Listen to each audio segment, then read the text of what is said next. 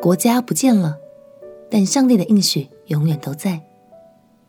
朋友平安，让我们陪你读圣经，一天一章，生命发光。今天来读列王记下第二十五章。犹大最后一任君王西底家在位的第九年，整个耶路撒冷已经是身不由己的状态。当时已有部分的犹太人被掳去巴比伦。接着，耶路撒冷又遭到巴比伦围困，故意断绝百姓们的粮食。而西底家自己的遭遇也令人不胜唏嘘。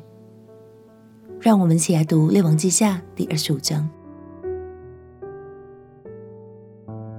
《列王记下》第二十五章：西底家背叛巴比伦王，他作王第九年十月初十日。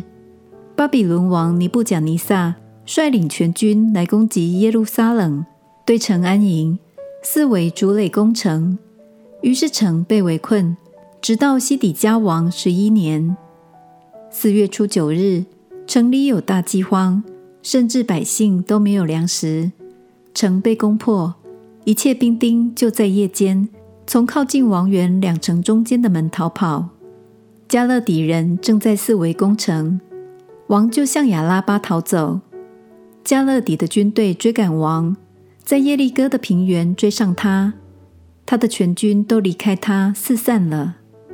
迦勒底人就拿住王，带他到在利比拉的巴比伦王那里审判他，在西底家眼前杀了他的众子，并且剜了西底家的眼睛，用铜链锁着他，带到巴比伦去。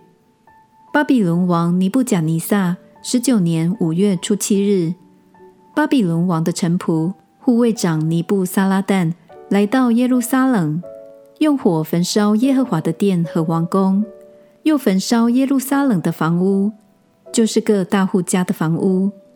跟从护卫长加勒底的全军，就拆毁耶路撒冷四围的城墙。那时，护卫长尼布撒拉旦将城里所剩下的百姓。并已经投降巴比伦王的人，以及大众所剩下的人都掳去了。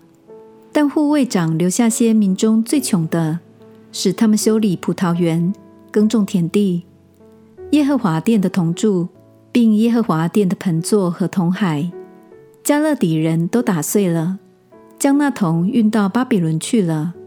又带去锅、铲子、蜡剪、调羹，并所用的一切铜器。火鼎、碗，无论金的银的，护卫长也都带去了。所罗门为耶和华殿所造的两根铜柱、一个铜海和几个盆座，这一切的铜多得无法可称。这一根柱子高十八肘，柱上有铜顶，高三肘。铜顶的周围有网子和石榴，都是铜的。那一根柱子照此一样，也有网子。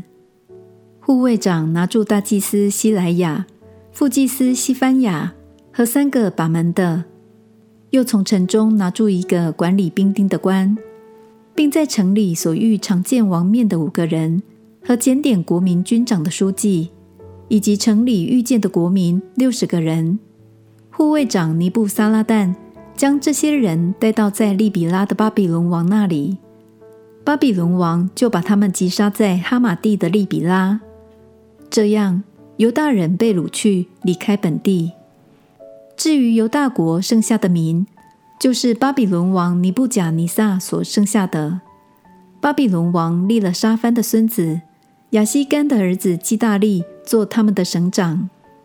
众军长和属他们的人听见巴比伦王立了基大利做省长，于是军长尼探雅的儿子以实玛利、加利亚的儿子约哈难。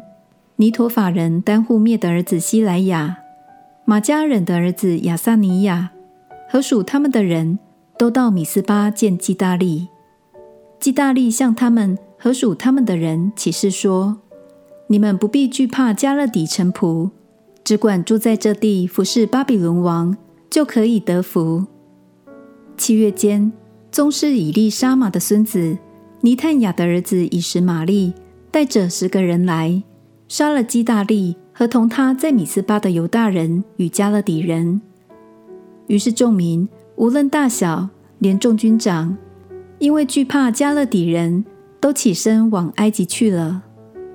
犹大王约雅斤被掳后三十七年，巴比伦王已为米罗达元年十二月二十七日，使犹大王约雅斤抬头，提他出监，又对他说恩言，使他的位高过与他一同在巴比伦众王的位，给他脱了囚服。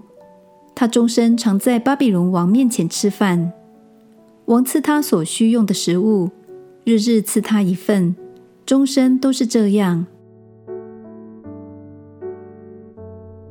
所罗门王在过去所建造的华丽圣殿，如今遭到巴比伦无情的摧毁。犹大国被灭，成了巴比伦的一个省份。最终，甚至因为太过惧怕巴比伦人，宁可奔向埃及。曾经被神拯救、脱离为奴身份的犹太人，几乎又重新回到了原点。一路读到这里。